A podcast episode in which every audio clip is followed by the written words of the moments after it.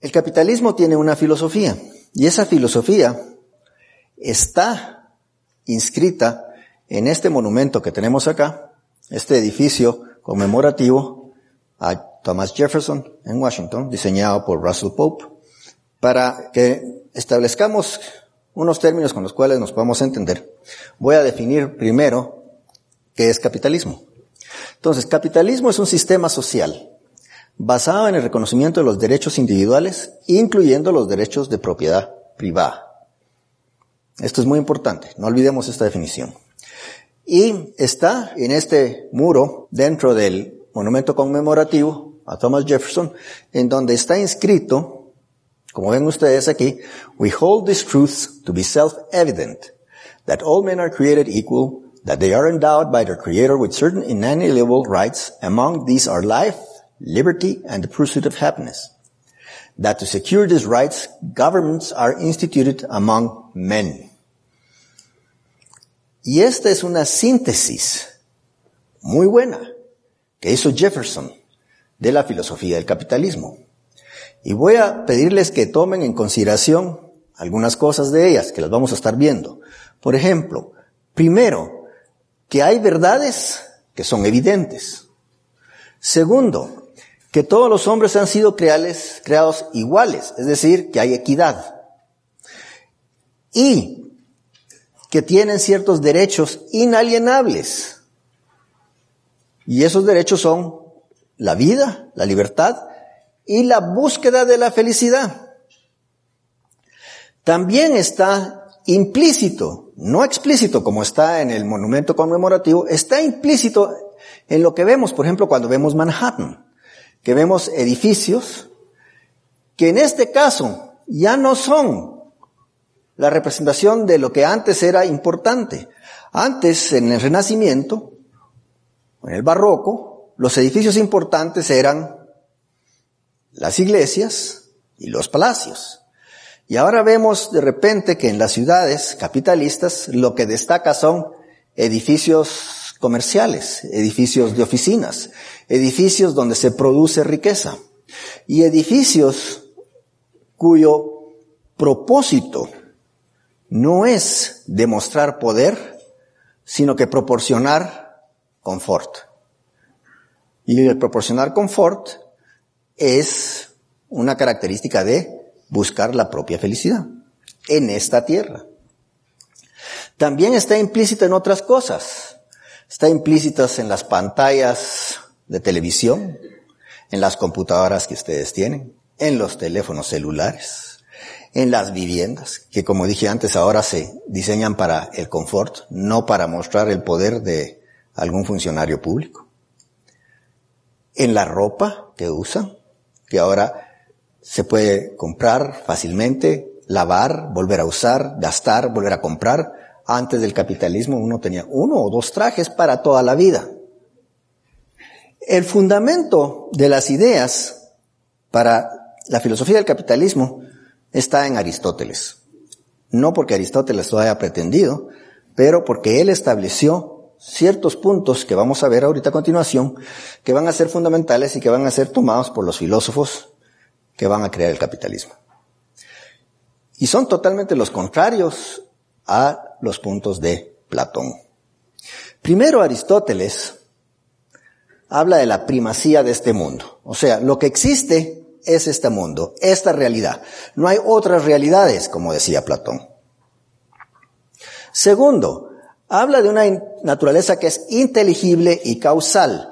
Es decir, que yo puedo conocer la naturaleza de las cosas y que hay causalidad en el universo, siendo la causalidad la identidad en acción. Es decir, lo que una cosa es determina lo que puede hacer la realidad de los particulares y por tanto de los individuos.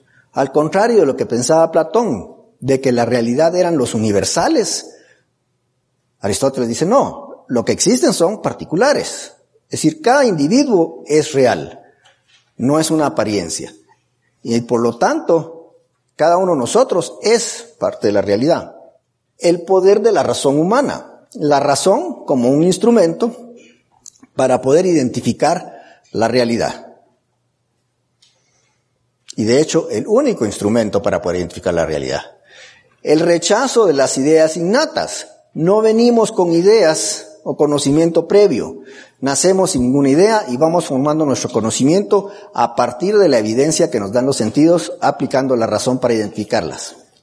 La afirmación racional de la certeza, la objetividad y los absolutos. Es decir, yo puedo llegar a verdades que son ciertas, que son absolutas, que siempre van a ser así.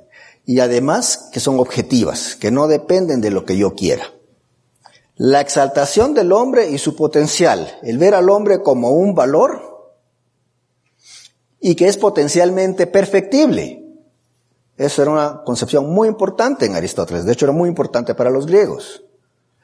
Y el valor del desarrollo intelectual como medio para su desarrollo propio y para alcanzar su felicidad en esta tierra. Esta es una visión que se había perdido durante el medievo, se perdió durante el barroco, pero que lo van a rescatar, lo va a rescatar de hecho un pensador que es fundamental para el capitalismo, de hecho es el filósofo del capitalismo. Ahora, voy a pedirles que vuelvan a recordar lo que dijo Jefferson.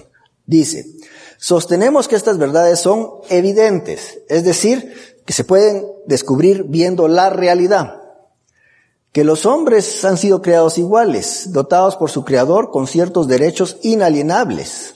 Es decir, que yo voy a descubrir esos derechos viendo la naturaleza. Y eso es sumamente importante. Y que el hombre tiene derecho a buscar su propia felicidad. Es decir, esto es sumamente importante. Su propósito en la vida es buscar su propia felicidad. El filósofo del capitalismo es John Locke. A él se debe el gran cambio que hubo. Gracias a él y a la practicidad de los padres fundadores de Estados Unidos es que se logró arrancar al sistema que existía y que había existido por milenios un nuevo sistema que es lo que ahora conocemos como capitalismo. Locke, para empezar, considera que la razón es la facultad de la mente que a partir de la percepción sensorial va a llegar a conclusiones, va a identificar la realidad, va a construir su conocimiento. Eso presupone dos cosas importantes. Una, que la realidad existe y que es conocible. Dos, que la razón es una facultad que puede hacer eso. Pero vean que él hace una distinción muy clara con las ideas de Descartes, por ejemplo. Descartes consideraba que uno podía conocer la verdad a partir de la razón sin la evidencia de los sentidos. Locke dice que no. Locke dice, la percepción sola es bestial y la razón sola es inútil. La uno sin lo otro no se puede dar. La razón sin percepción es como un constructor sin ladrillos. Se necesitan las dos cosas. Lo que hace la razón es interpretar, identificar la evidencia que nos dan los sentidos. Ahora Locke cometió un error, lamentablemente, que va a abrir las puertas a los enemigos del capitalismo. Locke, su teoría de la percepción, es lo que se conoce como una teoría de correspondencia. Es decir, él suponía que lo que yo percibo es una imagen, o lo que yo tengo en la mente es una imagen de lo que está afuera. Por ejemplo, cuando yo veo la camisa roja del señor que está allá, yo tengo una imagen de la camisa roja que en realidad allá es una camisa roja. Eso se llama teoría de la correspondencia. Y eso es un error.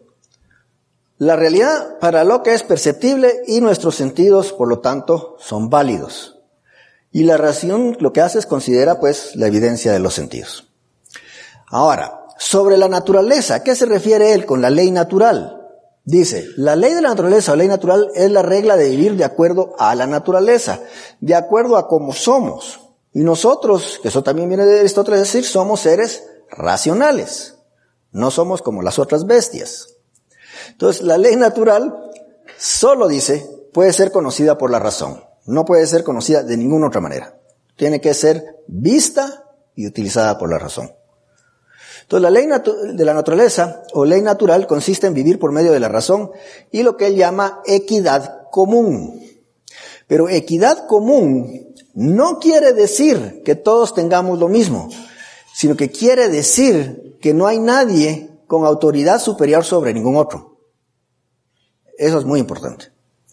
El estado de naturaleza, dice, es el estado natural del hombre y consiste en el estado de libertad perfecta para obtener, perdón, para ordenar sus actos y disponer de sus posesiones y persona. Como le parezca, sin otro límite que la ley natural. Y sin depender de la voluntad de otro hombre. El estado de equidad, y esto es lo que él se refiere, es donde todo poder y jurisdicción es recíproco ninguno teniendo más que otro. Es decir, ninguno tiene derecho a mandarme, ni yo a mandarlo. Ese es el estado de equidad. Entonces, la ley principal de la naturaleza es la autopreservación. ¿Por qué? Porque todo ser vivo actúa para mantenerse con vida. Esa es la ley de la naturaleza. Busca su autopreservación. Entonces, dice, vamos a entrar a ver lo que es la moral. Primero hace una distinción o se separa de la idea de la utilidad como motivo para actuar. ¿Por qué? Porque la utilidad puede ser que precisamente por conseguir algo que le parezca útil va a justificar cualquier medio. Y dice, y, afirma Locke que eso es un error. Más bien es al contrario. Si hago, actúo correctamente, la utilidad va a devenir de eso. O sea, si soy moral, voy a ser práctico. Pero si creo que voy a ser práctico, no voy a ser moral. Voy a dar un ejemplo. En Estados Unidos, que son muy pragmáticos los, los gobiernos, han creído que para mejorar las relaciones con otros estados, como Palestina, por ejemplo, hay que imponerles o convencerlos de que adopten la democracia. Y con eso, según ellos, inmediatamente va a ser bueno porque es, va a ser útil. Sin ponerse a pensar en los principios que hacen en los Estados Unidos lo que eran, que no es una democracia. Y que entonces los resultados se devienen de porque no es una democracia. ¿Y qué sucede cuando imponen la democracia en Palestina? Los palestinos escogen como sus gobernantes a Hamas, que son los terroristas. Exactamente lo contrario de lo que querían. Entonces, Locke dice, lo que hay que hacer es actuar correctamente y el resultado va a ser utilidad. Bueno, dice Locke, y aquí define que es bueno, es lo que nos da placer. Malo por lo que es entonces lo que produce dolor. Entonces él ya establece qué es bueno y qué es malo. Y entonces la moralidad, digamos, ese código de valores que nos mueven a actuar con el propósito de conseguir la felicidad. Y esto también es muy importante. Por primera vez se rescata la idea de la eudomonía. Por primera vez se rescata la idea de que el propósito de actuar moralmente es llegar a tener una vida placentera, llegar a tener una vida feliz. Y por lo tanto eso implica que yo soy un valor. Por eso voy a actuar para yo ser feliz. Entonces establece los siguientes axiomas, que aunque ustedes los han leído en Mises, realmente son de Locke. Dice, todo hombre desea disfrutar de la felicidad y evitar la miseria. Solo eso. Y siempre. Es su primer axioma. Y su segundo axioma es, el hombre actúa solo por conseguir aquello que desea, es decir, evitar la miseria y ser feliz. Entonces, en el estado de naturaleza, el hombre puede vivir junto a otros hombres guiados por la razón, la razón sin ningún superior común. Pero tiene la desventaja de que no está organizado para defender sus derechos. Derecho para Locke es actuar correctamente, es lo que es correcto. Derecho en inglés es right. Y right ustedes saben que también consiste en decir correcto. Pero también en español derecho quiere decir correcto. Cuando uno le dice a una persona usted es muy derecha, quiere decir usted es muy correcto. Entonces, habla él, dice, ¿cuál es la diferencia básica entre el estado de naturaleza y el estado de guerra? Bueno, dice, el estado de naturaleza es comportarme en paz, con buena voluntad, con asistencia mutua. Mientras que el estado de guerra es un estado de enemistad, malicia, violencia, destrucción mutua. Si yo respeto al otro, estoy en estado de naturaleza, pero si no, estoy en estado de guerra. ¿Y qué sucede si estoy en estado de guerra? Dice, pues al violar el estado de la naturaleza, el transgresor, por su acción, se declara fuera de la regla de la razón y la equidad. Y por lo tanto se convierte en una amenaza. para, para mí y para todos. Por eso es que cada hombre tiene el derecho, o sea, es correcto para él castigar al ofensor y ser el ejecutor de la ley natural. Por eso si alguien me ataca, yo tengo el derecho de defenderme, tengo el derecho de la autodefensa, es lo correcto. Aquellos que se unen ahora, digamos nos unimos, en un cuerpo político, establecen como una ley común una judicatura a la cual apelar con autoridad para decidir controversias entre ellos. Es decir, al establecer un, un cuerpo político, nos asociamos y establecemos y delegamos el poder de aplicar el castigo a un cuerpo en este, en este cuerpo político, que en este caso será el gobierno, y nos obligamos todos a resolver los problemas en base a esa judicatura. Aquellos que no tienen esa asociación están aún en estado de naturaleza, donde no hay más juez que cada uno, ¿verdad? La libertad natural del hombre consiste en estar exento de estar bajo la voluntad o autoridad de hombre alguno y tener como regla solo la ley natural. Pero en sociedad, esa libertad consiste no en estar bajo ningún poder legislativo, excepto aquel establecido por consenso en el cuerpo político. Es decir, excepto estar sometido bajo aquellas leyes en que todos consentimos que se hagan. No es estar bajo el dominio ni ninguna voluntad, sino que aquella que el legislativo puede ejecutar por habérsele confiado, es decir, porque nosotros delegamos en él el poder para que actúe de esa manera. Entonces dice, el hombre se asocia con otros con el propósito de la mutua preservación de sus vidas, libertades y bienes, que Locke llama por el nombre general de propiedad.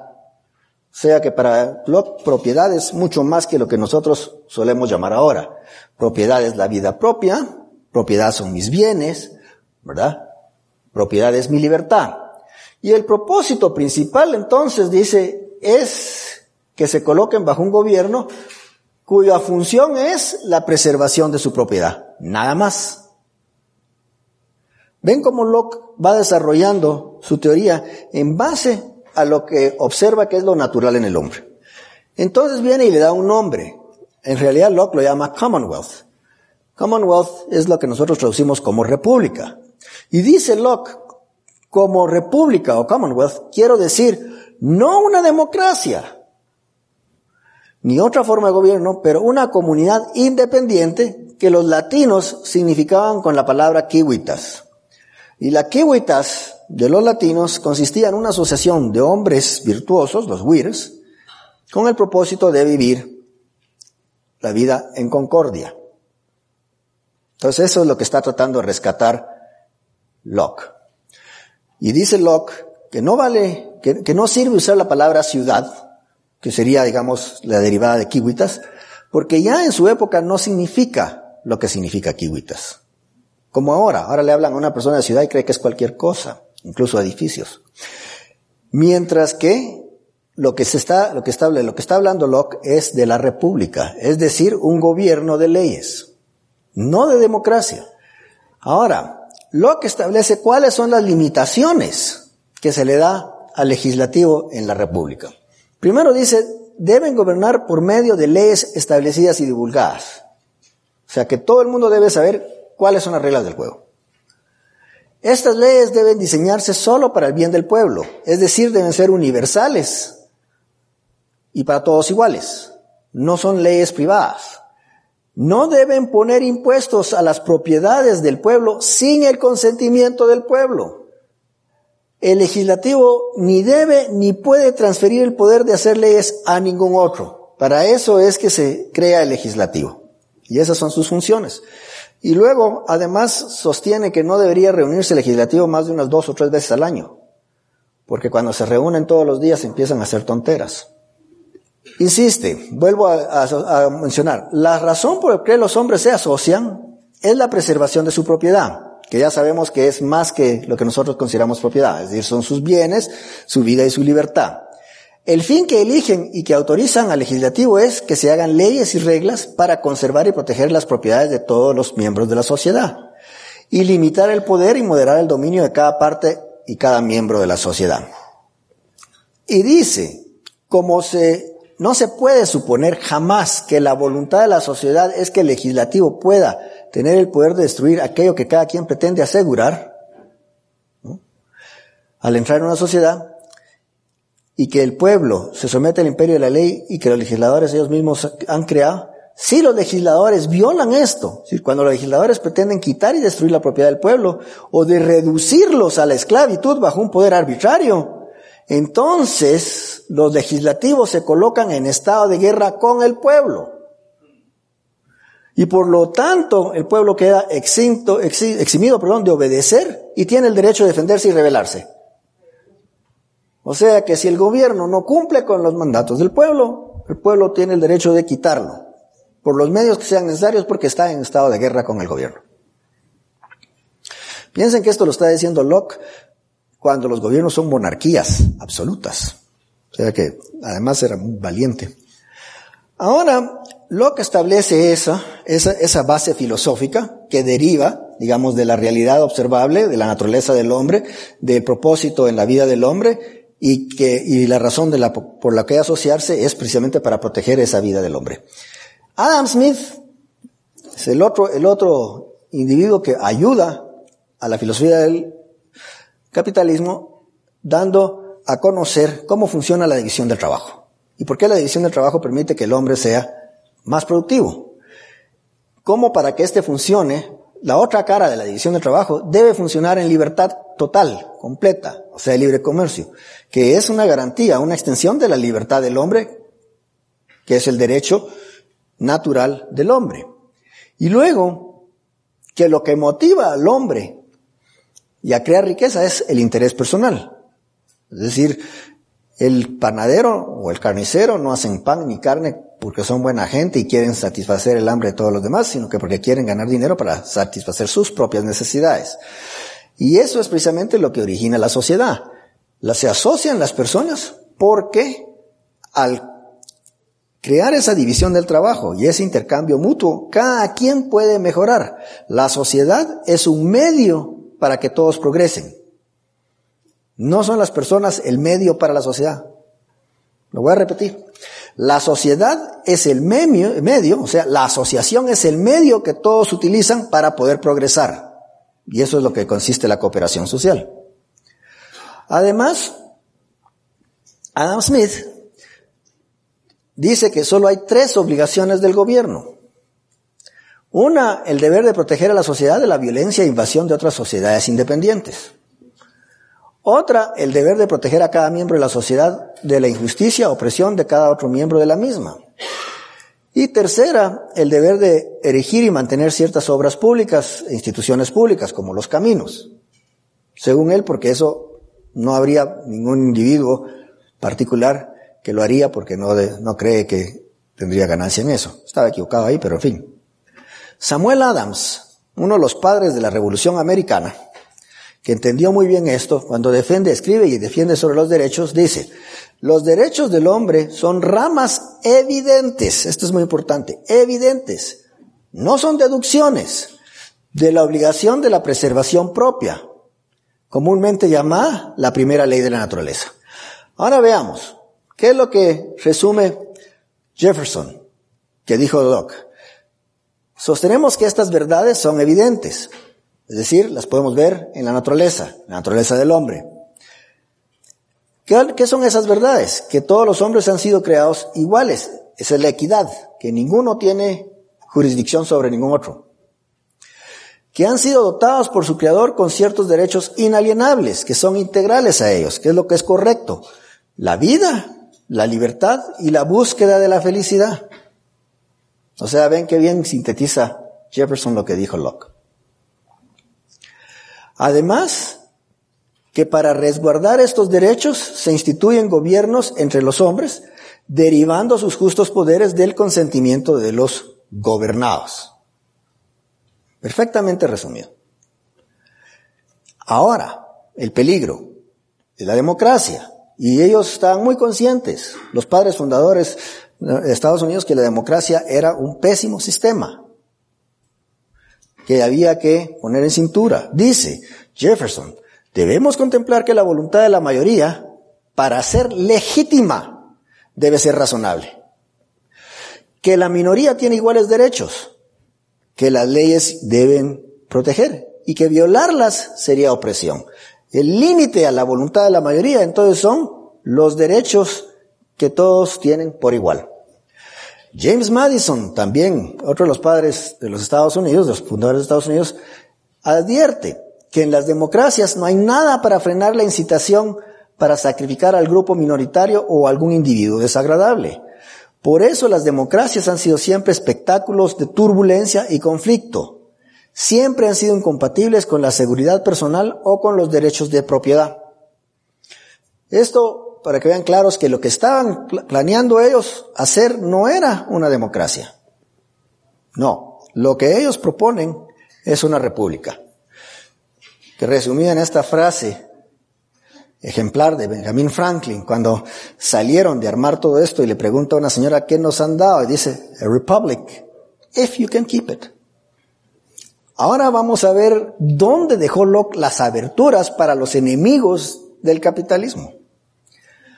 Primer error de Locke fue esa su idea de que lo que yo percibo o lo que yo tengo es una imagen de la realidad de afuera, esa correspondencia. Y entonces viene Hume y con razón dice, pero entonces yo no conozco la realidad. Lo que yo conozco son nada más mis propias percepciones, las imágenes que tengo de lo que está afuera.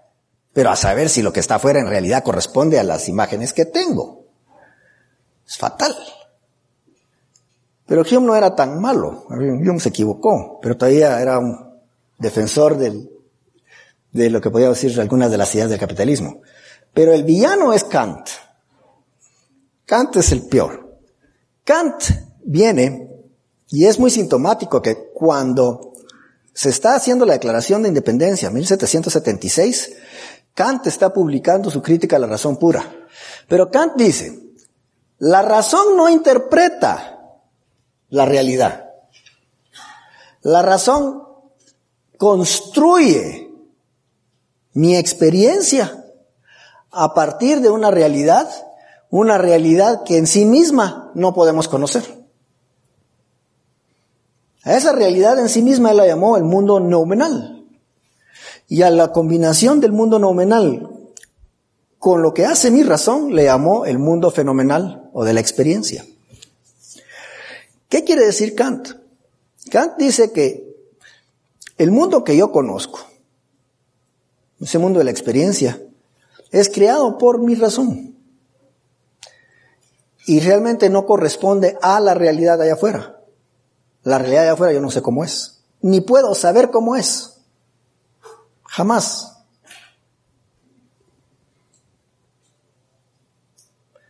Y como el hombre en sí mismo es nominal, es decir, es una realidad, yo tampoco puedo saber cómo es el hombre. Jamás. No sé cómo es la naturaleza del hombre. Eso no lo puedo saber.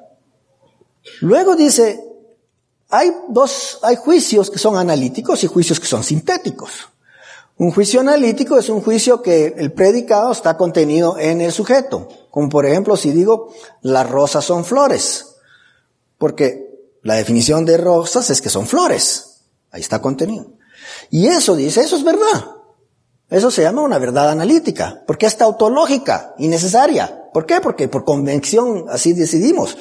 Todos nos pusimos de acuerdo en que las rosas son flores, eso quiere decir, y siempre va a ser así. Pero no tiene nada que ver con la realidad, yo pude haber hecho cualquier otra cosa. Pude haber dicho cualquier otra cosa que por convención así decidimos. Y es solo verdad porque es porque convención de así decidimos. Y siempre va a ser así mientras tengamos la convención. En cambio, dice, los juicios sintéticos, que son los que describen mi experiencia, pues sus verdades no son necesarias. Podrían ser, podrían no ser. Sobre todo porque los juicios sintéticos pretenden describir la experiencia o la realidad y no puedo conocer la realidad. Voy a poner unos ejemplos. Dice, si yo digo que el hombre es el animal racional, dice Kant, esa es una verdad necesaria, porque nosotros hemos convenido en que la definición de hombre es que es animal racional. Entonces estoy diciendo, cuando digo que el hombre es animal racional, estoy diciendo que el hombre es hombre. Por convención, eso tiene que ser así. Pero cuando yo digo que el hombre tiene dos ojos, dice, bueno, eso no necesariamente es así. Podría imaginarme un hombre de seis ojos. que existe en algún lado.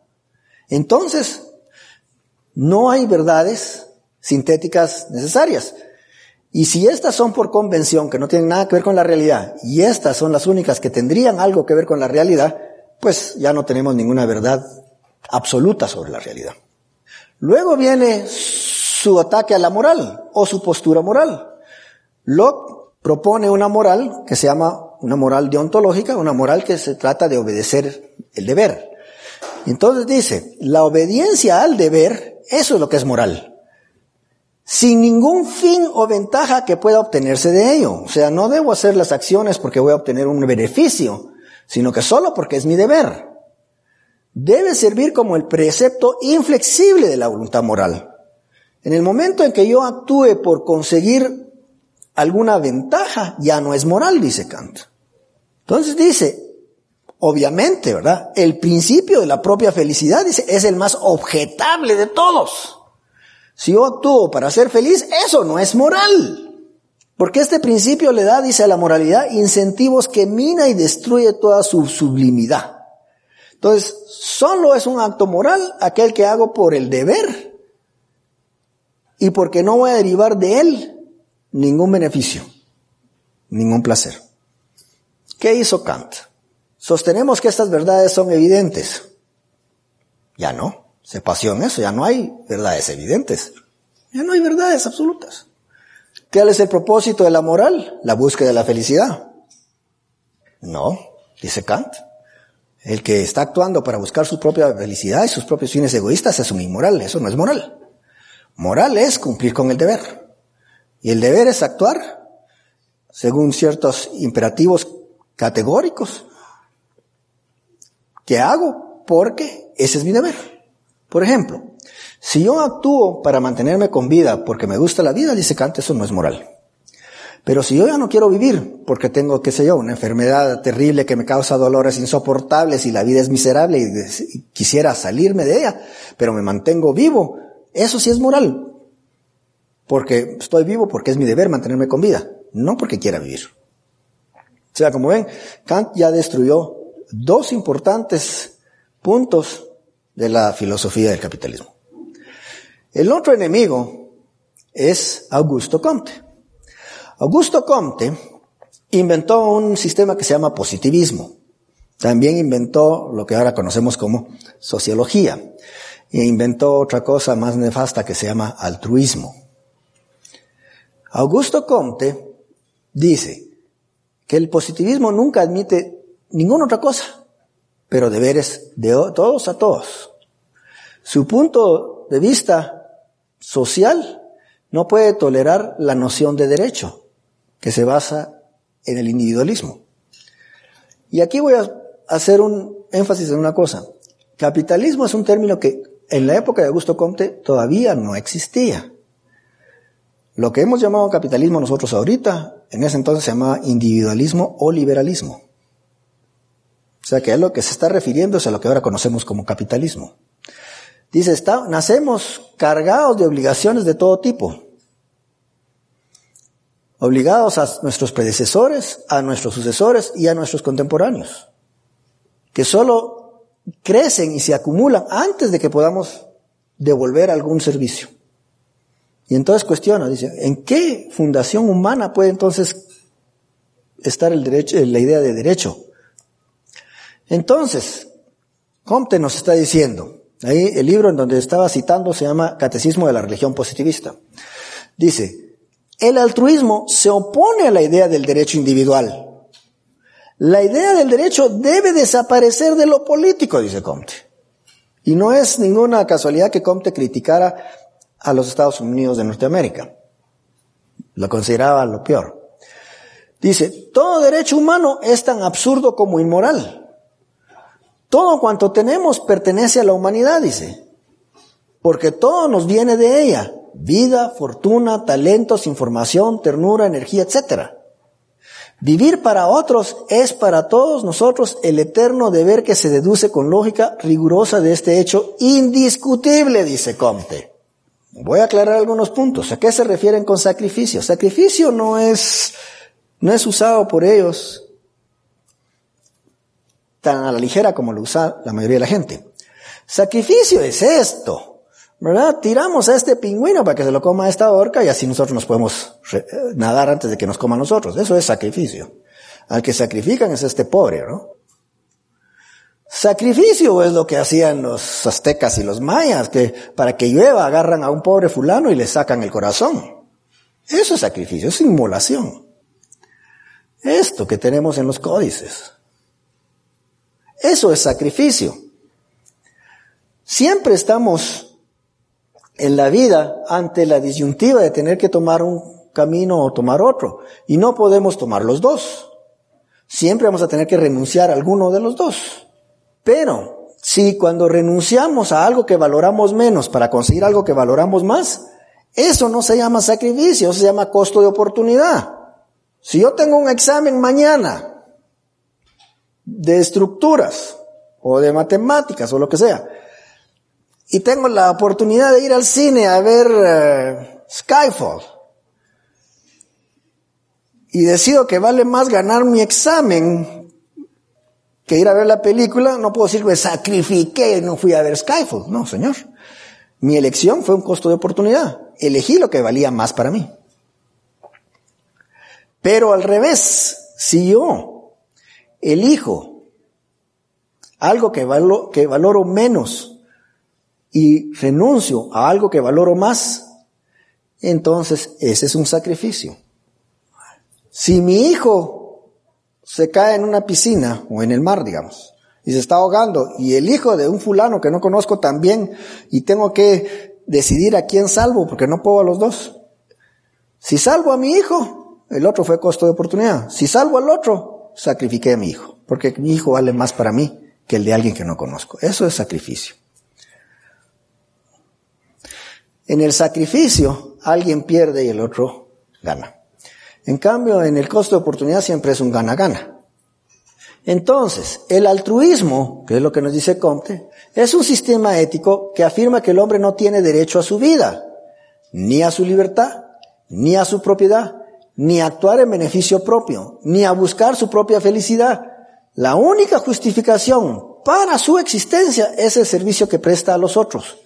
Y su virtud cardinal y deber es el autosacrificio. Se debe sacrificar.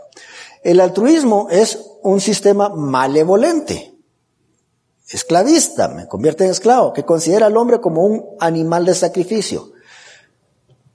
Ya no considera la sociedad como un medio, la asociación como un medio para, para que el hombre viva feliz, sino que considera al hombre como un medio para la sociedad, para que la sociedad lo use como quiera. Entonces, ¿qué es eso? ¿Qué hizo ahora Comte? Ya Kant se había encargado de volarse la verdad evidente, la búsqueda de la felicidad. Y ahora Comte viene y destruye la noción de derechos. Como ven, estos enemigos del capitalismo se han ido paseando precisamente en las bases fundamentales del capitalismo. El individualismo, que se conocía como liberalismo también en época de Comte, pero que es lo mismo que el capitalismo, es lo que Marx bautiza con capitalismo se, basa y afirma los derechos individuales. De eso se trata. El altruismo lo que hace es que niega los derechos individuales. El altruismo es incompatible con un sistema basado en el respeto a los derechos humanos. Ahora el, el otro enemigo del capitalismo, Marx, contribuye con ciertas ideas. Primero dice, hay que abolir la propiedad privada. Desde luego, si ya no hay derechos, ¿de qué están hablando? Derecho a su propiedad. No, señor.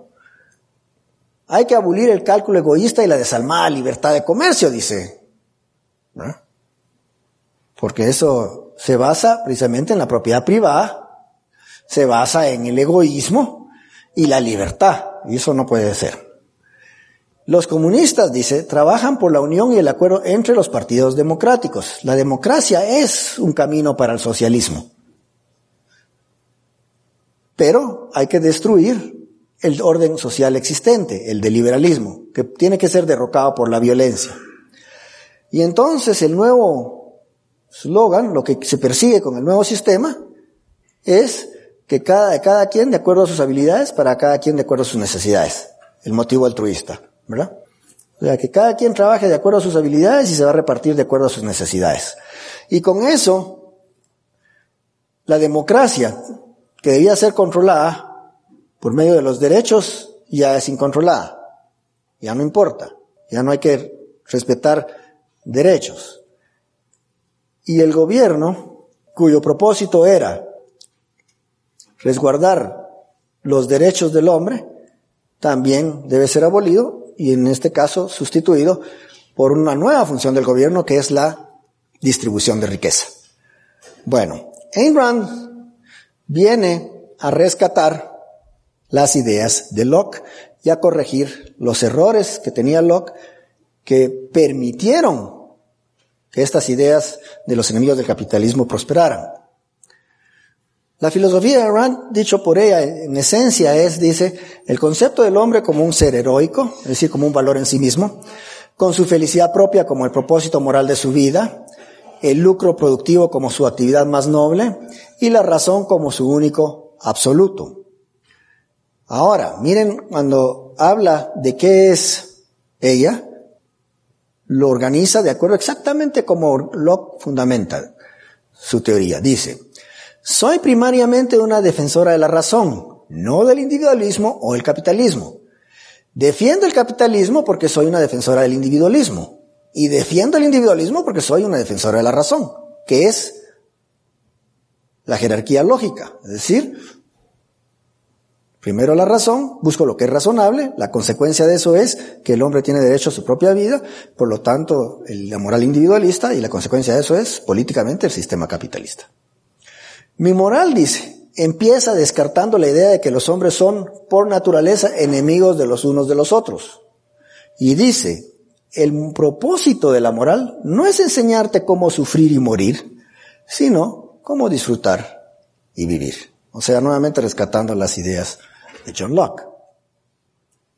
Estas son algunas citas de Rand solo para dar el contexto de lo que voy a explicar después. Dice, todo hombre debe ser libre y con derecho a lo que sea que pueda ganar, siempre que no lo obtenga por medio de la violencia física. O sea, las relaciones del hombre deben ser sin usar la violencia contra otros. Dice, si alguna civilización ha de sobrevivir al ataque que está teniendo ahora, ¿verdad? Es la moralidad del altruismo lo que debe rechazar a los hombres. O sea, ella se está refiriendo a las ideas de Augusto Comte. Los derechos individuales, dice, son el medio de subordinar a la sociedad a la ley moral. Aquí está repitiendo lo que estaba diciendo Jefferson.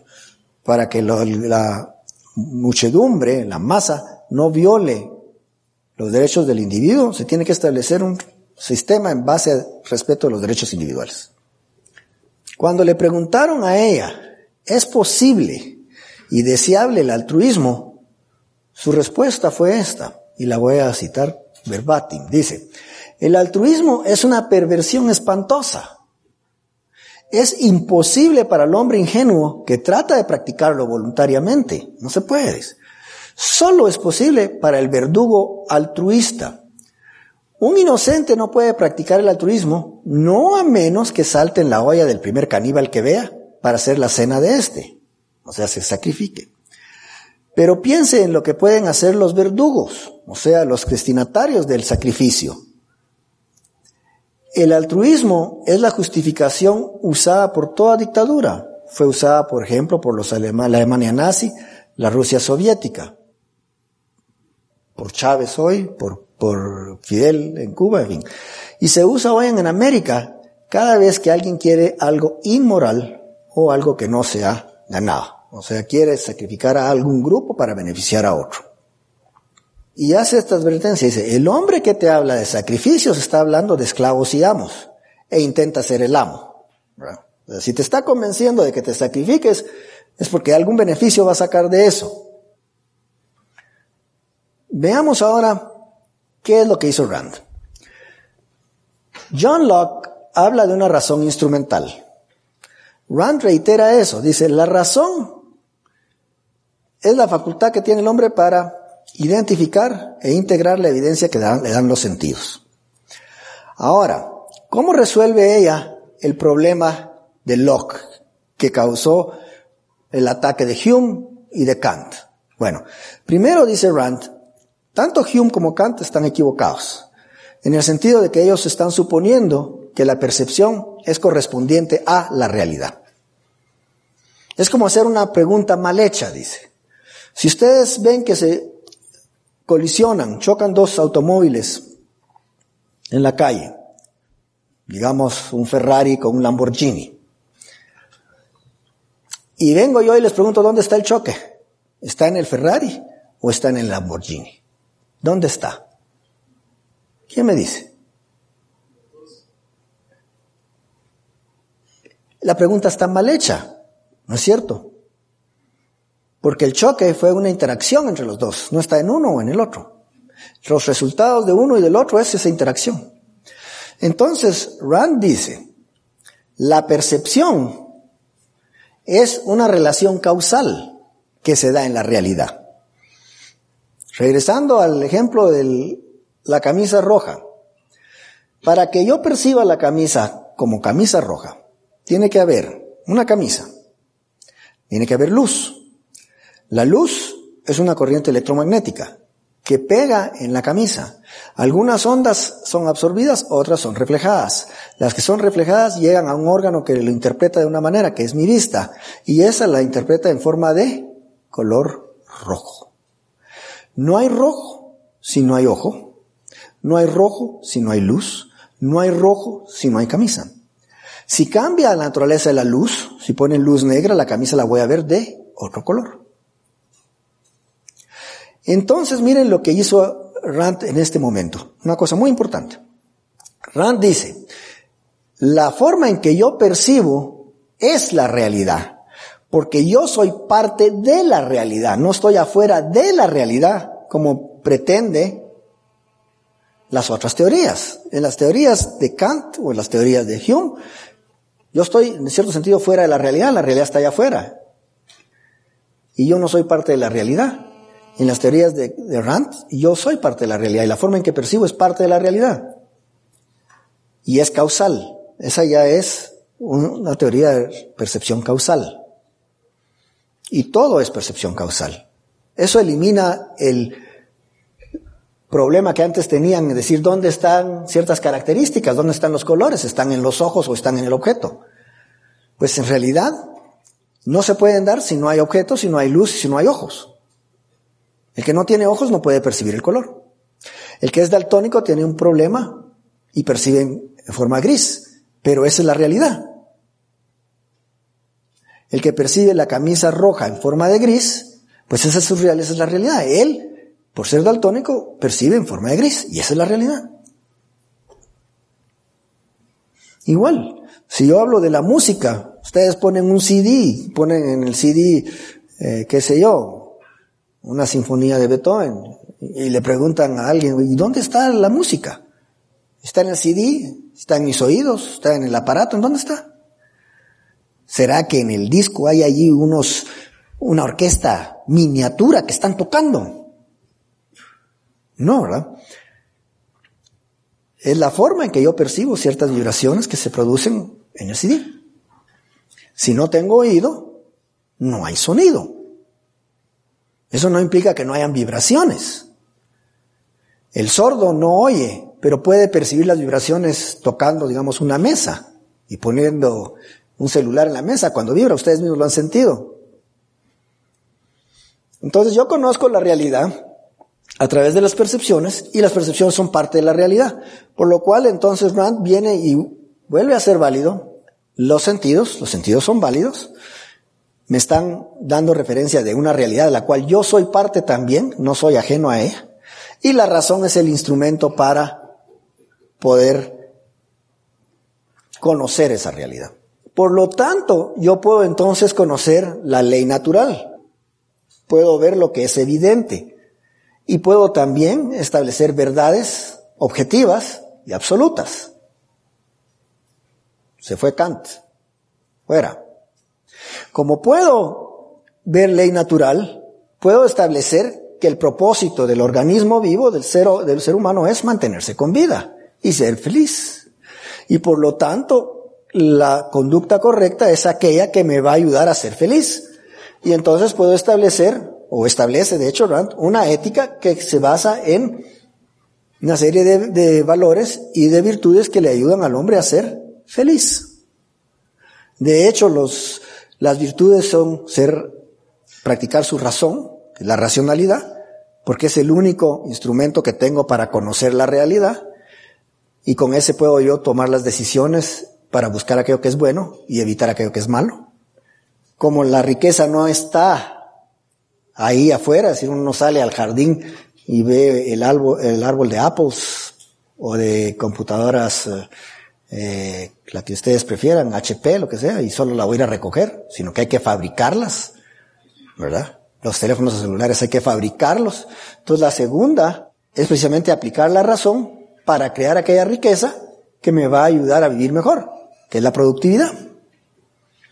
Y la tercera virtud que Rand establece, que ella llama el orgullo, es precisamente la voluntad de ser virtuoso, o sea, de tratar de ser lo mejor posible porque yo soy un valor, yo merezco ser feliz.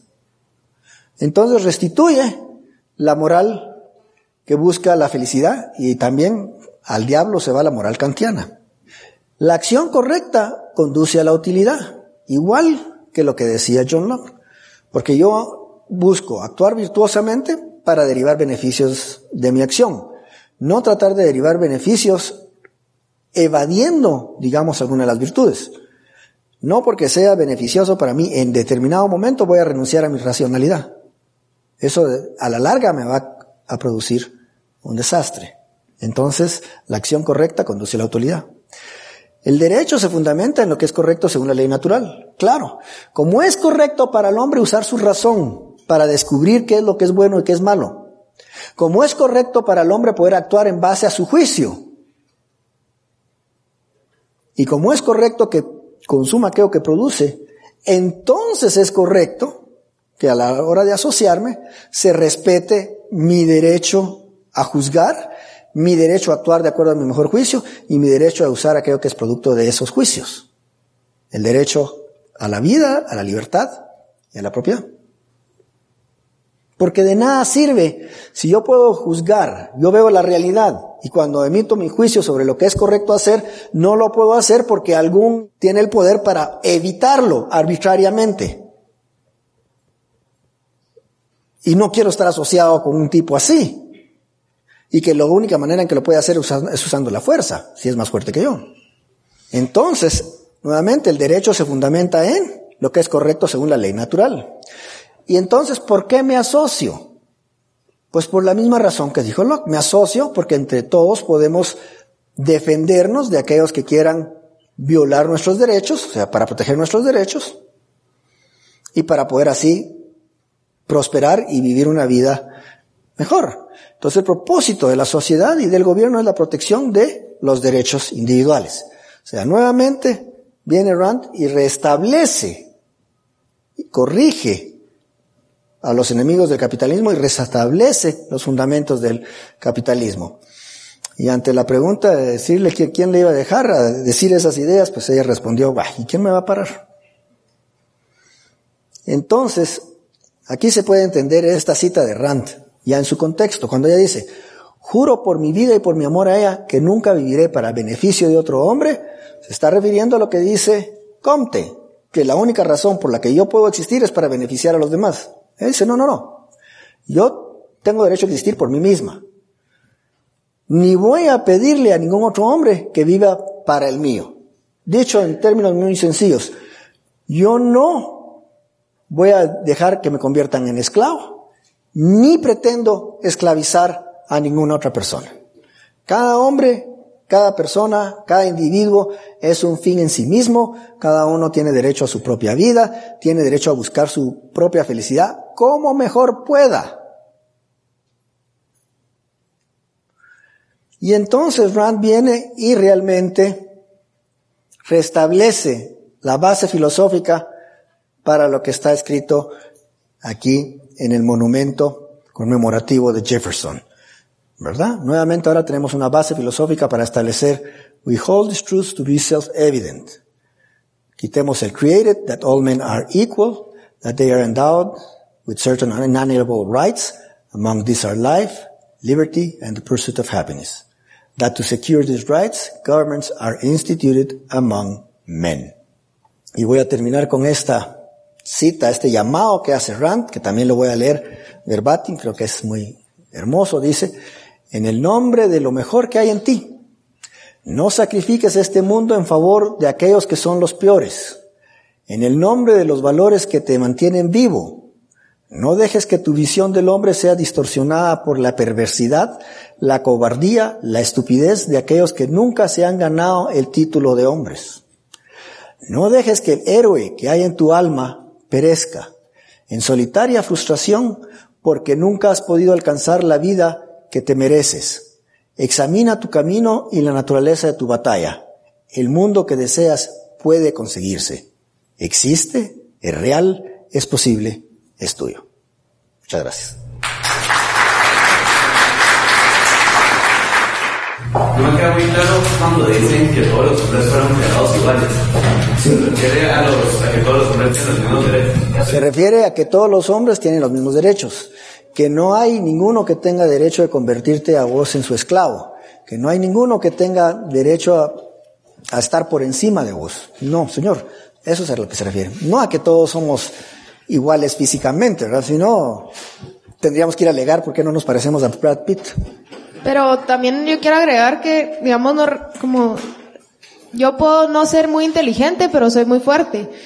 Y, por ejemplo, puedo ser muy fuerte, pero no soy inteligente, pero todos tenemos algo que hacer. O sea, todos somos iguales en ese sentido, porque, por ejemplo, lo que yo no tengo de inteligencia lo puedo recompensar con mi fuerza o viceversa. Claro, la igualdad, la desigualdad física no es el hecho aquí. Aquí es la igualdad jurídica, es decir, ninguno tiene derecho a utilizar a otro como un instrumento para sus fines. Eso es lo que quiere decir. Allá, Anton. Gracias, Warren, por la presentación, muy interesante. Solo que quería regresar a lo que habíamos hablado antes, de que la filosofía del comunismo fue respuesta a la filosofía del capitalismo. Sí. Para que tal vez los, eh, pues los asistentes tengan un punto de referencia. Eh, nos hablaste bastante sobre la libertad desde el punto de vista individualista, capitalista. Así es. Eh, y la, tal vez el problema más grande que tenemos con el comunismo es la definición de ellos sobre la libertad. Entonces me gustaría que pues nos profundizaras un poco esta diferencia que es bastante, bastante grande. Y es lo, tal vez quizá lo más importante ahí. Sí. Hay dos cosas importantes ahí y también en parte la culpa la tiene Kant. Kant cuando habla de, de que no podemos conocer la realidad tal cual es, pero, pero conocemos nuestra propia experiencia y habla de como una especie de realidad de la totalidad de cosas, eh, elimina al individuo y mete la totalidad. Los marxistas, los comunistas consideran la libertad no en términos de evitar ser sujetos al poder arbitrario de otro, sino que lo que ellos pretenden es ser libres de las leyes naturales, ser libres, por ejemplo, de tener que trabajar para comer. Entonces ellos consideran que un hombre no es libre en tanto no tenga su sustento satisfecho. Un hombre no es libre en tanto tenga alguna necesidad. ¿Ok? Pero eso es, eso no es un concepto de libertad. Todo hombre, todo hombre va a tener hambre. Y tiene que trabajar para saciar su hambre. Lo que la naturaleza le impone no es esclavitud. Uno no es, tampoco es un esclavo de sus deseos, como han oído ustedes a veces. Dice, alguno es que yo soy esclavo de mis deseos. Bueno, de hecho eso es de San Agustín. San Agustín dice, yo trato de ser bueno, pero no puedo porque soy esclavo de mis deseos perversos. Eso es una tontera. Uno no es esclavo de deseos, uno no es esclavo de necesidades. Pero esa es la postura marxista, que uno es esclavo de necesidades. Entonces, para ellos, la libertad no es de una persona, sino que debe ser de, las, de la sociedad, una vez está libre de ciertas necesidades. Yo esa visión tuve la oportunidad de oírla, no la discutí por las razones que, que les voy a contar. Yo estaba yendo a Estados Unidos en esta ocasión a dar unas conferencias y, el, y en migración me pregunta el, el tipo, bueno, ¿y usted a qué viene? Pues vengo aquí a, a la universidad, a dar unas conferencias. ¿Y de qué va a hablar? De la libertad. ¿Quieres saber qué opino de la libertad? Me dice. Pues sí, a ver, pues que yo no soy libre, me dice. Y le digo, explico yo, ¿por qué? Pregunto. Porque yo tengo que trabajar. es esa visión, ¿no? Yo tenía una duda con el ejemplo de costo de oportunidad. Sí. Estoy claro que el sacrificio está mal y que el costo de oportunidad es evidente, que lo, pues que todos los humanos obramos por medio de él. Sí. Pero, por ejemplo, en el caso de lo del cine y el estudio, de cualquier manera va nada porque las dos cosas eran algo que valoraba. No, porque si ibas al cine y no estudiabas, perdías el examen. O sea, ahí la pregunta es qué es más importante para vos, ganar tu examen y mantener tu promedio o irte al cine. A lo que quería, eh, gracias, entendí esa parte. Es en el ejemplo de la piscina, nosotros habíamos dicho que eh, en el costo de oportunidad se gana, gana. No hay eso de ganar y perder. Pero si yo vengo y salvo a mi hijo, yo eh, gané, pero la otra persona perdió. Sí, pero la otra persona no es, no es mi valor. Es decir, si yo salvo al hijo de la otra persona y dejo que muera mi hijo, yo sacrifiqué mi valor por algo que no era mi valor. O sea, que siempre va a ganar soy yo, o sea, la otra persona. Eso es lo que se trata. Es igual que en la, transacción comercial. Cuando vos haces un- una transacción comercial, vos compras algo o vendes algo, vos ganás y el que te lo está vendiendo gana. Si no, no harías la transacción. O sea, ¿quién de ustedes va, sale un día en la tarde y dice, hoy voy a ir a comprar algo donde voy a perder? Nadie. ¿Ah? Si uno piensa que va a perder, no compra. La diferencia es que uno valora de distintas maneras. ¿no? ¿Vos qué estudias? Medicina. Ontología. Digamos, para vos es valioso eh, un taladro de esos que usan ustedes, ¿no? Para mí no es valioso. ¿Verdad? Entonces yo no voy a ir a comprar uno de esos aparatos. Si yo necesito uno de esos aparatos, cuando lo necesite, voy con vos para que vos me perfores la muela. Y ahí pago lo que sea correspondiente a lo que vale para mí. Pero no voy a la calle a, comprarlo. Para mí será valioso otra cosa, que, puede ser insignificante para vos en ese caso, digamos. Para mí será más valioso un, un pro- un programa de, de modelaje, digamos, para modelar, hacer modelos arquitectónicos, que para vos no tiene ningún valor. Entonces, el valor depende de lo que, lo que a uno le sirve. No es que una cosa valga más que la otra. Eso depende para quién y para qué. ¿verdad? Entonces, cuando uno hace una transacción, las dos partes ganan, porque vos valorás lo que estás consiguiendo y el que te lo está vendiendo valora lo que le estás dando. ¿Sí? Sí, entendí el, el hecho de que, por ejemplo, en la transacción, yo gano porque compro lo que quería y el- la otra persona gana porque recibe dinero eso. Ok, entonces en el del niño, ¿tú- ¿quién es tu valor? ¿Tu hijo? Mi- Ahí está. Entonces ahí ganaste. Yo gané, la otra, en ese caso la otra persona sería como la transacción. No, no hay transacción ahí porque vos no tenés obligación para salvar al mundo. Es decir, si, si no está el caso de tu hijo, sino que solo está ahogando el, hijo del vecino, pues ahí vos valorás la vida de todo ser humano. Valorás más la de tus seres queridos, pero valorás ciertamente el el del niño, ¿no? Entonces ahí vos actúas con benevolencia y te tirás a salvar al niño. No hay ningún problema. No hay que elegir nada. Si tuvieras que elegir todavía, digamos, al niño que no conoces y a Chávez que sí lo conoces, ¿verdad? El dictador de Venezuela, pues siguiendo tu criterio de valores, salvas al niño y dejas que Chávez se muera. ¿Verdad? Eso es, así es como funciona. Pero el altruismo te diría, no, vos tenés que salvar a aquel que no lo salvarías porque sea tu interés salvarlo. ¿Te das cuenta? Entonces tendrías que salvar a Chávez, o en el caso entre tu hijo y el hijo del vecino, el hijo del vecino, y que se sacrificara a tu hijo. Ese es el problema del altruismo. Es el problema de lo que Comte crió, y que es muy útil para un dictador. Es lo que hizo posible, digamos, el nazismo en Alemania. ¿Cómo, es, cómo, se, ¿Cómo se imaginan ustedes que un grupo de gente tan educada como eran los alemanes, aceptaran un sistema tan irracional que empezara sacrificando, bueno, no, que siguiera sacrificando a judíos, por ejemplo, sabiendo que eso no era correcto, o no sabiendo que era correcto, sino que, que molestándoles, porque ellos habían aceptado la filosofía de Kant. Entonces, para ser bueno, ¿qué tenía que hacer uno? Cumplir con mi deber. Y mi deber era hacer aquello que yo no haría por inclinación, que no me gusta. ¿Y quién me dice cuál es mi deber? El Führer. Entonces el Führer, apelando al altruismo, obliga, hace que la gente haga ciertas cosas que no harían por propia voluntad. Y eso, y así los manejan. Entonces el único que ganaba ahí son el Führer y sus compinches. Y todos los demás fueron víctimas de esa ideología. Allá, sí. ¿Qué pasa, por ejemplo, en, una cuestión hipotética, donde, digamos, en una sociedad alguien se enferma, digamos que es una enfermedad terminal horrible, y él lo sabe, y sabe que si se queda en la sociedad, va a matar a, todo, a, todos sus compañeros.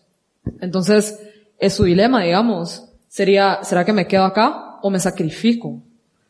Porque todos los demás vivan. Entonces, digamos, ¿cuáles, ¿cuáles, son, ¿cuáles son sus valores? Ahí está, pero digamos su valor, pero digamos, ¿a usted le parece razonable que si sus valores, ay, mi vida es más importante que la de los demás y soy egoísta, entonces me voy a quedar en la sociedad y murámonos todos juntos?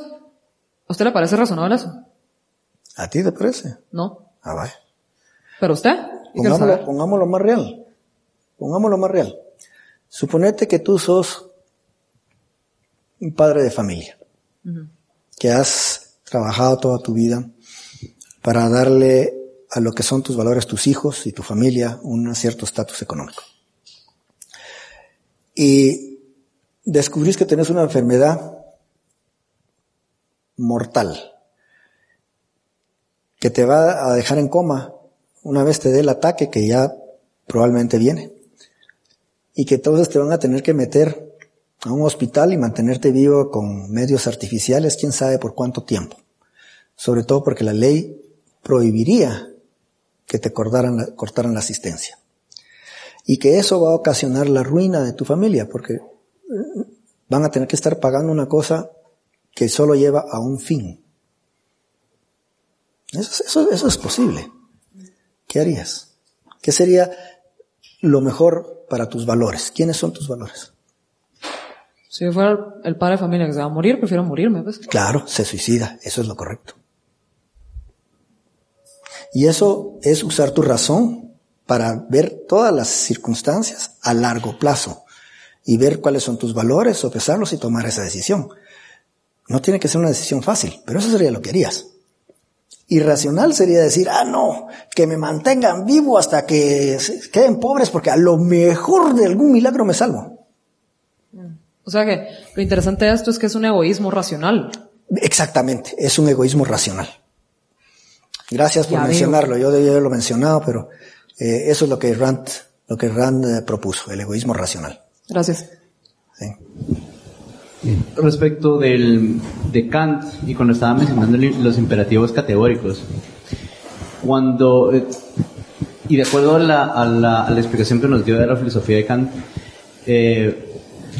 Kant es un relativista, entonces. no.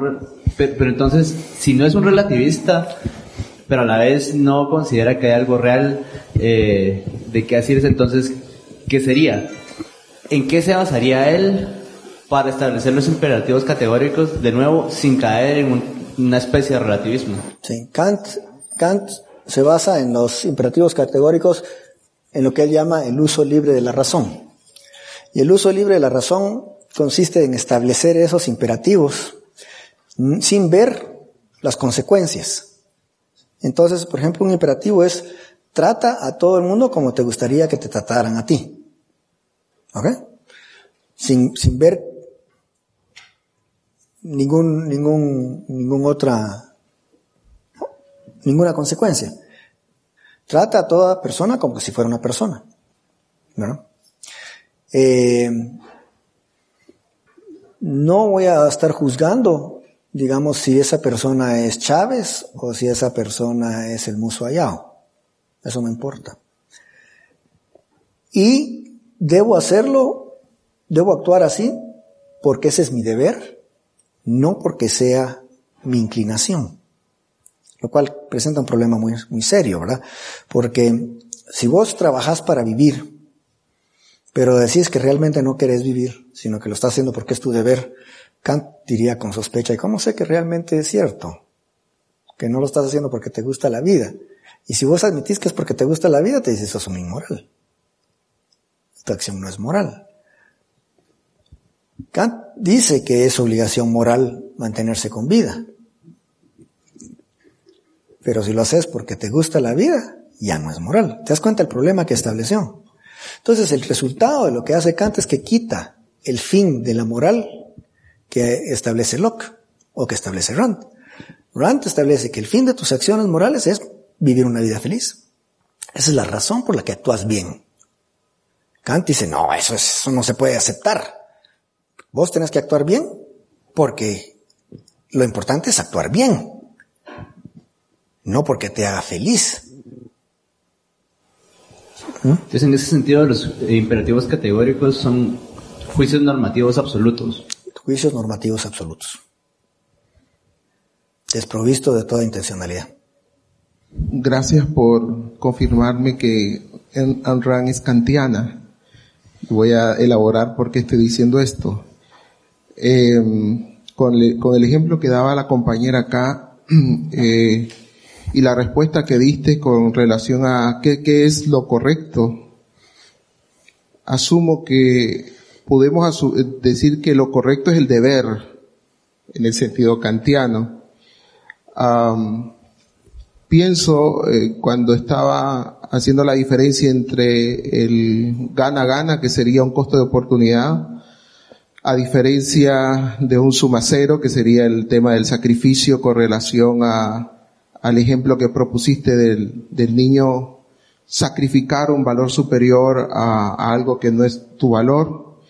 Eh, me parece a mí que no está claro con el ejemplo porque también Kant propuso algo similar con relación a si hay un niño en el segundo nivel de mi habitación o de la casa se está incendiando y, y, y yo tengo eh, el dilema entre salvar al niño o la fórmula de la cura del cáncer o del SIDA, con- contextualizándolo, eh, tengo un, un, un- dilema en ese momento. Lo racional, digamos, lo correcto, no sé quién lo determina, pero podríamos asumir que es dejar que el niño se chamusque y sacar porque esto va a, a- a- a salvar muchas vidas. Por supuesto, en esos casos son casos extremos en el cual podríamos volver al ejemplo de la piscina con relación a si salvo a mi hijo, salvo al del vecino. Eh, no encuentro yo como una eh, solidez en el ejemplo cuando se dice de que el sacrificio implica un agente externo que me está obligando a entregar mis valores. El caso, por ejemplo, de Augusto Comte, es decir, de- del altruismo en el sentido de que tú tienes que negarte todos tus valores para entregarlo por la comunidad. Hay un agente externo coactivo. Pero en el caso de mi decisión no hay un agente externo coactivo, sino que es una decisión mía y bueno, podría determinar salvar al niño aunque eso lo juzguen como algo incorrecto. Pero la pregunta es, si el sacrificio depende de esta situación externa eh, exclusivamente o eh, hay sus excepciones con el ejemplo que propusiste de si es una decisión interna de si salvo a mi hijo o salvo al hijo del vecino, de mi amigo. No hay diferencia. Bueno, primero sí hay una diferencia muy grande entre Kant y Rand, no son lo mismo. La ética kant- kantiana no es prudencial.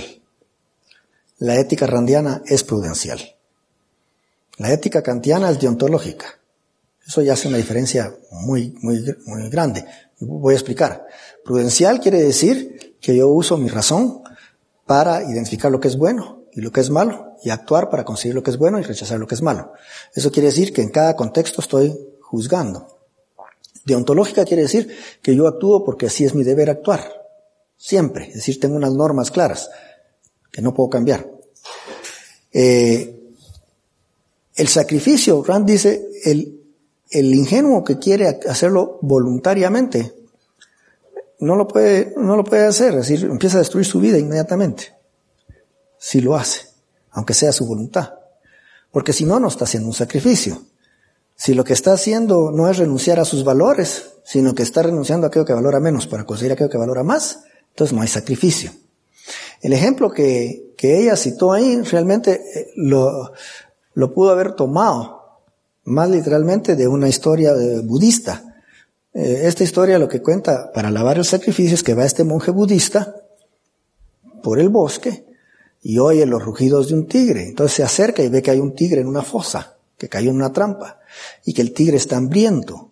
Y entonces, como es un perfecto altruista, se tira a la fosa para que el tigre se lo coma y así saciar el hambre del tigre.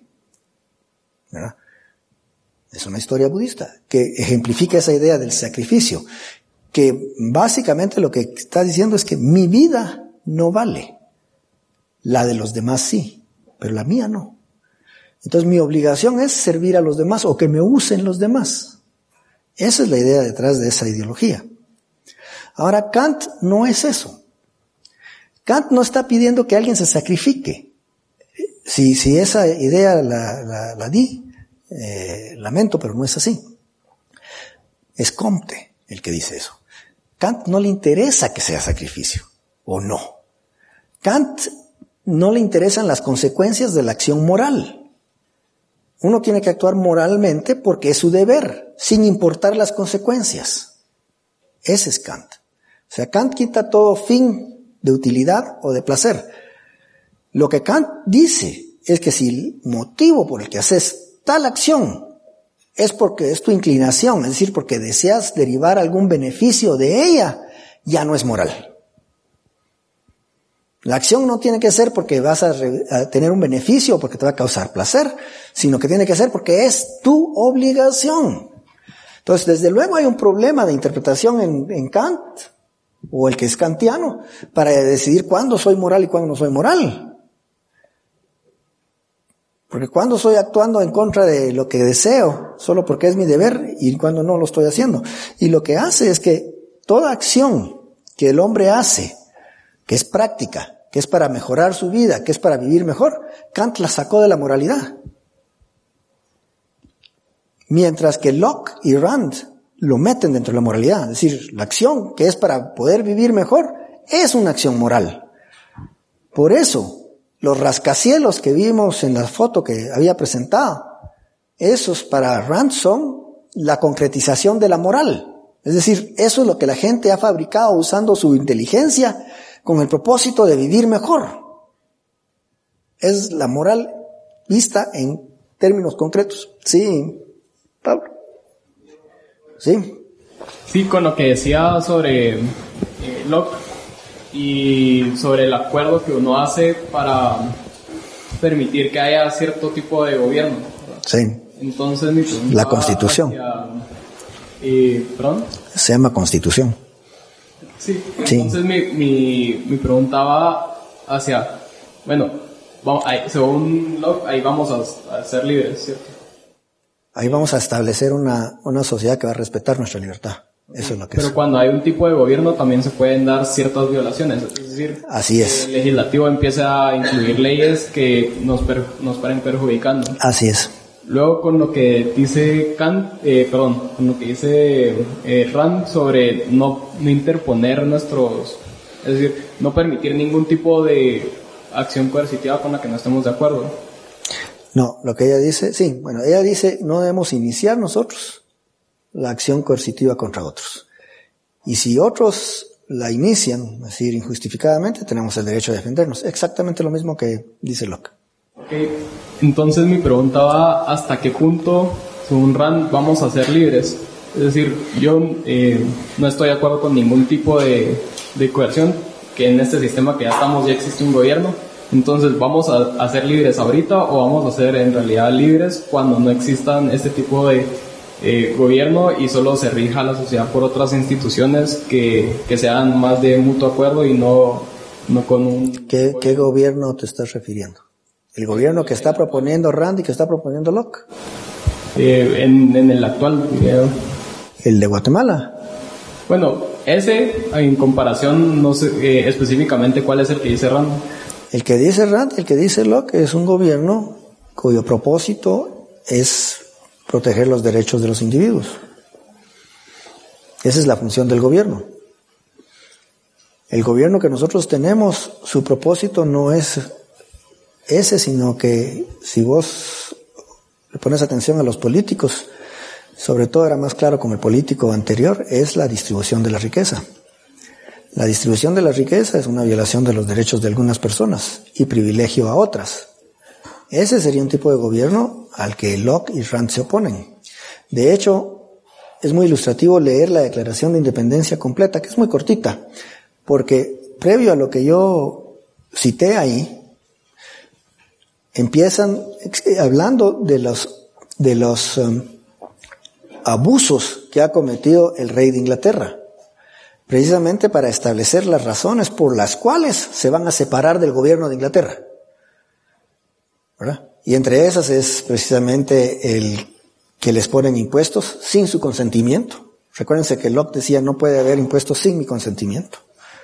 Eh, el que no tengan eh, derechos como los demás ciudadanos, en fin. Entonces, esas violaciones de lo que el gobierno debiera hacer bajo esa filosofía de John Locke es lo que da los argumentos para la declaración de independencia. Ok, y bueno, si nos, si seguimos con, con el, con lo que dice Rand, entonces, ella sí estaría de acuerdo con un tipo de gobierno. Sí, ella no es anarquista. Ella considera que el anarquismo no te va a servir porque vas a tener una competencia de órganos que van a impartir justicia. Y entonces te vas a parar como la mafia. Digamos que cada grupo tiene sus propios, sus propios ejecutores de justicia, no hay un acuerdo entre todos, tratás de llegar a acuerdo, pero si no llegas a acuerdo, el que tiene más poder, digamos, va a utilizar su propia policía para someterte a vos, y entonces vas a tener una serie de problemas. Y en un gobierno entonces limitado, Sí. ¿hasta qué punto eh, está justificable que hayan impuestos? O sea, o, o la Pues Rand, Rand supone que no deben haber impuestos. Eso, en eso hay una diferencia con Locke. Locke sí acepta los impuestos, pero bajo consentimiento de todos. Rand propone que hay otras maneras de financiar un gobierno que no sea por medio de impuestos. Y eso eh, todavía está en, en discusión entre los pensadores y vos también podés aportar ideas, ¿verdad? Pero Rand, por ejemplo, entre las ideas que tenía es que cada vez que haces un contrato, vos pagás una, una, una, un precio por la tener la seguridad del contrato. Entonces, a la hora de que alguien viola el contrato, es como un seguro, ¿no? Entonces vos podés eh, acudir a los juzgados y se hace cumplir. Claro que si vos no tomas el seguro, quedas a la buena voluntad de con quien contrataste, por ejemplo, ¿no? Esa es una idea. Otra idea que propuso es una lotería del gobierno. Y, y hay otras. Eh, me parece que Craig Biddle eh, sacó un artículo salud eh, sobre cómo financiar a un gobierno eh, sin impuestos. Eso, es, eso, eso está para la administración todavía de, de, esa, de esa idea. Entonces limita al gobierno a únicamente la seguridad y la propiedad privada. La seguridad, eso es. Esa es la función del gobierno, no ninguna otra. O sea, eh, desde luego Adam Smith se extiende más de lo que Rand y Locke eh, recomiendan. Dieron el ejemplo de que uno va a vivir porque lo hace feliz vivir. Y de que si alguien no está feliz viviendo, debería poder sui- suicidarse. Pues ¿Qué pasa cuando alguien, por motivos físicos, le afecta el uso de la razón? Entonces él, él dice que no, puede que no esté feliz viviendo, pero ¿Cómo así? Más específico. alguien con una discapacidad mental o alguien que tuvo un accidente y Digamos, eh, ¿y qué? ¿Que está paralítico? que no, que algo le afectó en el cerebro. Físicamente, entonces cambió su modo de pensar. Pero no puede razonar. Entonces podría, debería de poder tener ese derecho de quitarse la vida. Sí lo tiene, lo debería tener. Pero si eh, es un poco difícil que alguien que no pueda razonar pueda tomar esa decisión. Es no. Más, es más fácil que alguien que pueda razonar, que quedó paralítico totalmente por, por un accidente, que todavía está razonando, pueda darse cuenta de su estado y por lo tanto tomar esa decisión. Pero alguien que no puede razonar no se da cuenta de su estado. Es- o sea, ahí hay una contradicción. Me parece interesante cómo Comte, y, y- y quisiera saber si él en algún momento eh, habló de, de la contradicción de lo que estaba diciendo él, porque eh, al presentar la, un- una, una moral altruista, bueno, ahorita exploró, eh, Gustavo Warren exploró eh, las consecuencias malas que serían el que da el, el que hace el sacrificio, por ejemplo, la persona que está en la posición de salvar o no salvar, etcétera. Pero lo que a mí me parece aún más interesante es en la posición que tomaría, que tomaría yo respecto de lo que pediría a los demás. Porque yo creo que en ese sentido, ese, e- ese dictado de que todo, que los demás tienen que servir, yo tengo que servir a los demás, los demás me tienen que servir a mí, potenciaría mis, mis defectos, porque yo empezaría a exigir que los demás hagan lo que yo necesite. Así es, En- y, lo estás viendo hoy en día. Lo estás viendo, es decir, como es una, es, es una ideología que, que, que, que está actual y la gente cree que así debe ser. Vos ves que cada vez los del welfare state piden más, que les den, que les den educación gratis, que les den casa gratis, que les den eh, eh, privilegios porque son de determinada etnia. Todos creen que los demás tienen que darles a ellos. Y, y, y los demás no pueden decir no porque dicen, no, es que hay que ser altruista. Entonces ahí están trabados con esa, con esa, con esa ética. O sea, Comte fue muy dañino. Sí. Pero no sería contradictorio, digamos, exigirle a los demás, como porque como va a ser para mi beneficio, no sería contradictorio ahí en la filosofía, digamos, yo le exijo a alguien más, me beneficiaría, entonces no estaría actuando moralmente. Claro, pero como la manera en que resuelven sus conflictos son es de dos maneras. Primero, como los que están haciendo esto generalmente son marxistas o altruistas de Comte, que ya resolvieron su problema de la contradicción gracias a Hegel, que dice que las contradicciones son posibles y pueden existir al mismo tiempo. Y segundo, porque no lo piden en, nombre propio, sino que lo piden para el grupo, ¿verdad? No es para mí, es para los indígenas. No es para mí, es para los ancianos. No es para mí, es para el pueblo. ¿Verdad? Claro que es para mí, pero así lo esconden, ¿sí? Siguiendo lo que estaba diciendo Pablo y lo Sí. que estaba diciendo que ahorita se ha vuelto una ética, una cultura que la gente ya simplemente está de acuerdo que solo quiere recibir cosas. Claro, y que es, y que es lícito sacrificar a los demás para eso. Entonces, ¿cómo se puede como fundar una república tomando en cuenta el actual estado cultural en que la- todas las personas consideran que su costo de oportunidad de ser personas responsables, pues una gran mayoría, eh, es muchísimo más alto que simplemente ser como una persona que recibe todo un estado socialista? Sí. Bueno, la manera de hacerlo es como lo estaba haciendo Locke, como lo está haciendo Rand, es denunciando, eh, compartiendo las ideas correctas, haciendo que la mayor cantidad de gente se entere, porque la mayor cantidad de la gente no es mala. Lo que pasa es que no tienen la educación, no saben, no se han dado cuenta, no se han puesto a pensar sobre estos asuntos. Pero una vez eh, les abrí los ojos, dicen, pues sí, ¿verdad? No, no puede ser. Digamos, ahorita, eh, con todo lo que ha estado pasando en Guatemala, mucha gente está abriendo los ojos. Es decir, ya no están aceptando que algún grupo tenga el derecho de bloquear carreteras. Antes pensaban que sí, pero ahora ya, está, ya se hartaron, dijeron, no puede ser. Porque muchos hemos estado diciendo, no, los derechos no son jerárquicos, los derechos son los mismos para todos.